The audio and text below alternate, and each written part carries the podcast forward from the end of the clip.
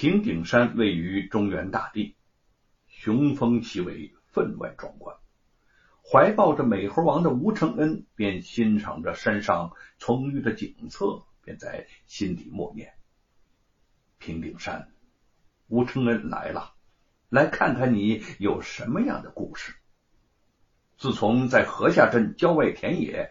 偶然听到那个庄稼汉讲起唐三藏落难平顶山莲花洞的故事，吴承恩对此就一直心向往之，只是琐事缠身，始终未能成行。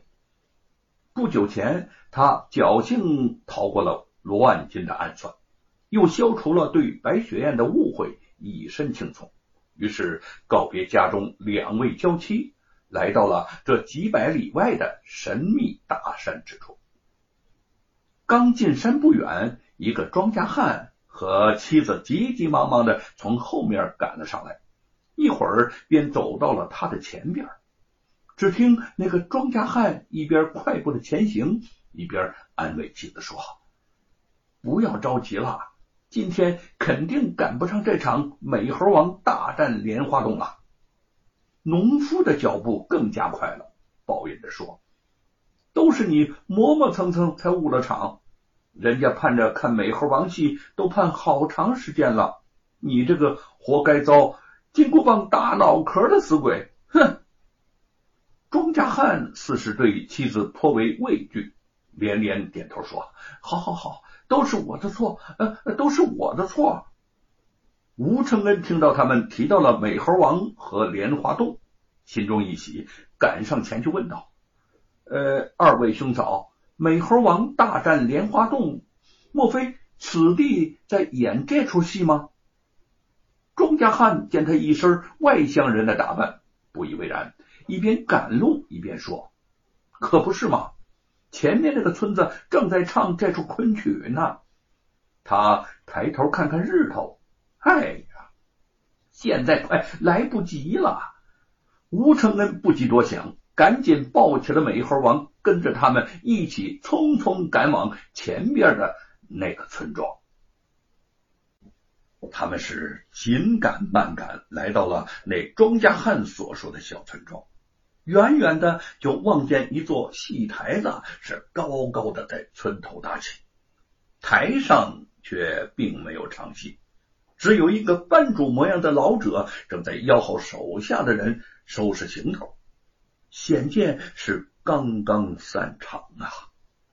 吴承恩心中失落不已，怀抱着美猴王向老者抱拳说：“老伯，您能否为我再讲一讲这出戏的情节呀？”老者扫了他一眼，冷淡的说：“嗨，这戏都演完了，还讲什么呀？”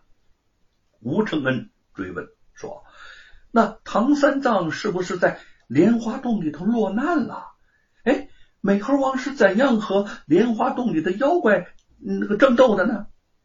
老者急于收摊回去休息，不耐烦的说：“哈，你走吧，别在这儿碍手碍脚的了，走吧，哎，走吧。”他见吴承恩站在当地拦着自己，没有离开的意思，不高兴的推开他。与戏班中的众人一起走了。吴承恩愣在那儿，思忖着自己路上遇到那个庄稼汉夫妇和当地人都如此热衷，那美猴王大战莲花洞一定是一出好戏，说什么也不能错过。那既然这儿演完了，他们必定还要到别处去演，自己跟着就是了，不怕看不到。想到此处，他整了整肩上的小包，抱起了美猴王，不紧不慢的跟在戏班的人身后，一路跟了下去。